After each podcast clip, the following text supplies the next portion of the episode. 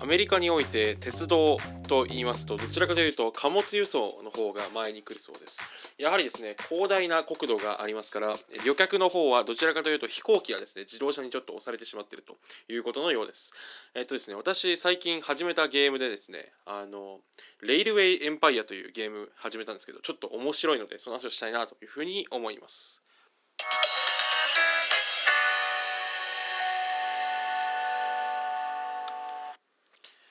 えー MC がそのこれっていいよね。今回はですね、えーレイルウェイエンパイアっていいよねということでこれですねあの最近私 PS4 で始めたんですけどこう鉄道会社を運営してえっ、と何ていうんですかねあのお金儲けをしたりとか物をどれだけ運べたか競うみたいなゲームなんですね。であの私結構シミュレーションゲームが好きで例えばあのなんですかねえっ、とシビライゼーションとかねあとトロピコとかその辺好きなんですけど今回あのレールウェイエンパイアもねちょっとあの PS4 でなんか割引されてて半額以下ぐらいで売ってたんですよね。でおもろいかなと思って買ってやってみたら案の定おもろかったと。でどうもですね今年かな？来年かな？あのレイルウェイエンレイルウェイエンパイア2が出るそうなんでそういうのもちょっと睨みつつねお話できればなと思います。で構成としてはですね例によってあの なんですかねえっと、最初にそのちょっとウィキペディア的なねとかどういうゲームなのかって話を最初にさせてもらってえっとですねレイルウェイエンパイアっていうのは何が面白いのかっていうこと。であのさっていうことについてですねちょっと説明したいなというふうに思います。でですねえっとレイルウェイ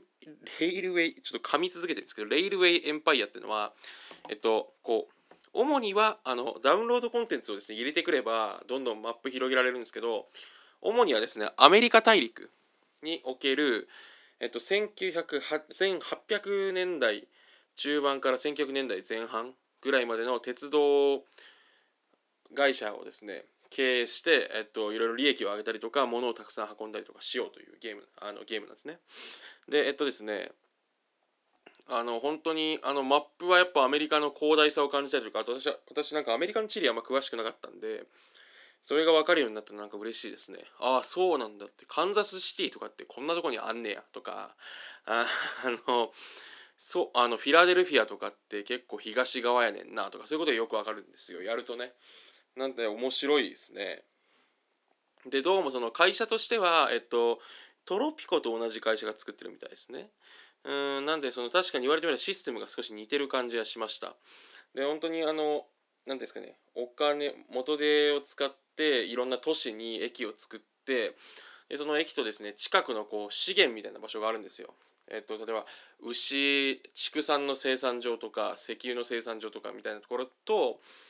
を絡めつつうまくこう鉄道網を敷いていってで各町のこう産業を育成したりとか各町同士をねこう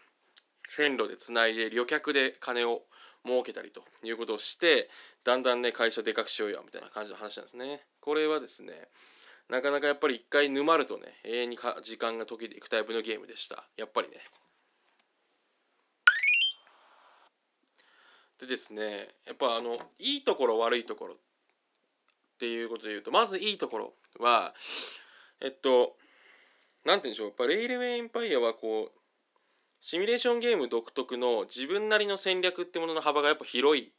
ですね。そこがまずいいところだと思います。自由度が高いっていうのがいいところですね。そのなんて言うんでしょう。例えばマップも結構広々してるのでじゃあこの都市とこの都市つなげた方がうまくいくんじゃないとかいうことの構想の立て方。でそれは結構なんていうんですかね。あの鉄道なんでえっとやっぱりあのシビライゼーションとかともちょっと似てますしトロピコともちょっと似てますけど大局観が必要なんですよね。その短い視野でそのなんかクエストというかそのねあのこうちょっとずつこうチェックポイントになるような事項をクリアしていくだけだったらなんていうかあの後々行き詰まるようにちゃんと作ってるというかちゃんとこうなんですかねどことどこの流通が大きくなるから線路の本数はこっちはな多くしとこうとかそういうことまで考えといて10年後ぐらいを大きいビッグピクチャーとして描いた上で拡張していかないと行き詰まるようになってるんですねちゃんと。で取り返しがつかないんですよ後から。ぜっていうのも全部ぶっ壊したり鉄道もぶっ壊したりできないようになってるできないというかまあできるっちゃできるんですけど面倒くさくてやりやりようもないぐらいになってるんでって意味だとねやっぱりそのこう長い視野で計画をいろいろ妄想してそれが後からこう実現していくっていうところに面白みがあるんだと思いますね計画を立てるところ多分面白いんだと思いますねであとはそのおすすめポイントとしてはあの海外の地理に詳しくなるっていうね。私あの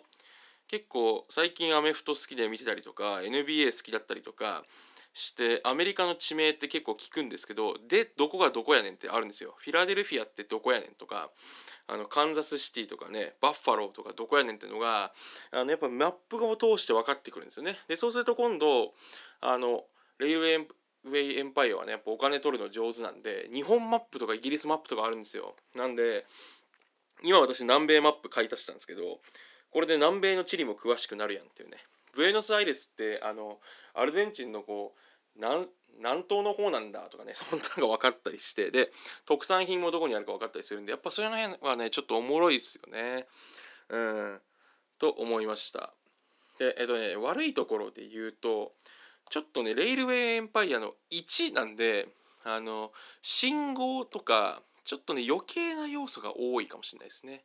あのただ手間だけかかっててでも別にそれをなんか作業感のあるえっ、ー、と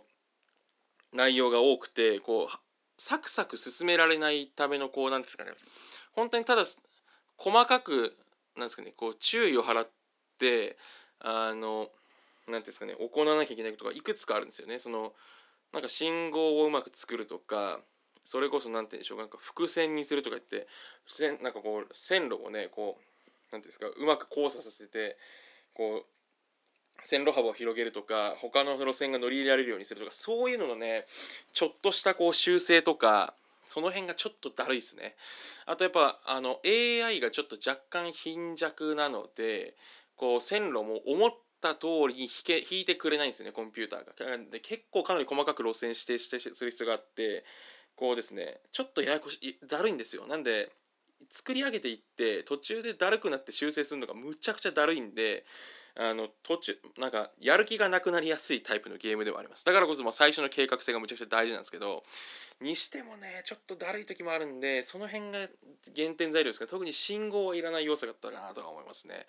でレールウェイエンパイア2では案の定信号はなくなるらしいんでやっぱそうだよなと思ってました。なんで2に期待ですね。その元々のその素材としてはむっちゃおもろいんでなんですか計画立てていってそれしかもその半と短いスパンじゃもう修正どうしようもできないような状況にねなっていくっていうのがこう結構面白い。正のフィードバックと負のフィードバックがちゃんとかかる作品なんでその辺の未来を見せなきゃいけない感じが面白いですね。でですねまあ私も別にゲームねやり込んでるわけじゃない人間ですけどもえー、私がですねあの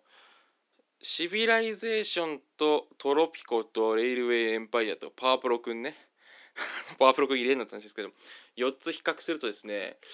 うんまあシビライゼーションが一番面白いですかねでパワープロくんは野球が好きならおもろいと思うんですけど、まあ、パワープロくんとレイルウェイエンパイアは同じぐらいじゃないですか面白さパワープロ君のペナントとか栄冠9とかとあのレイルウェイエンパイアは同じぐらいかなと思います。でもでもレイルウェイエンパイアはだるいけどやっぱマップがおもろいんでやりたくなっちゃいますよね。でトロピコの方がちょっとねあれあのゲームバグが多すぎてやれない感じもあるったりとかがあったので私の中だとそういう順位付けになってます。あとトロピコはちょっと要素が多すぎて複雑。なんか軍事力とかも鍛えたりまあでもそこが見どころなんでしょうけどね。でもそれでもやり込むと今度すぐバグになったりとかフリーズして固まって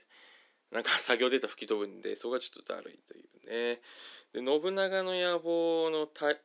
ーと、大使よりはレールウェイエンパイアの方が面白い。いやでも大使もやったからな。はいということですね。はい。というわけでね、レールウェイエンパイアなかなかおすすめですので、あのやってみる価値はすごいあると思います。それでマップ、アメリカに詳しくなるというのは楽しいかなと思うので、ぜひ、えー、おすすめです、えー、今回は以上です。明日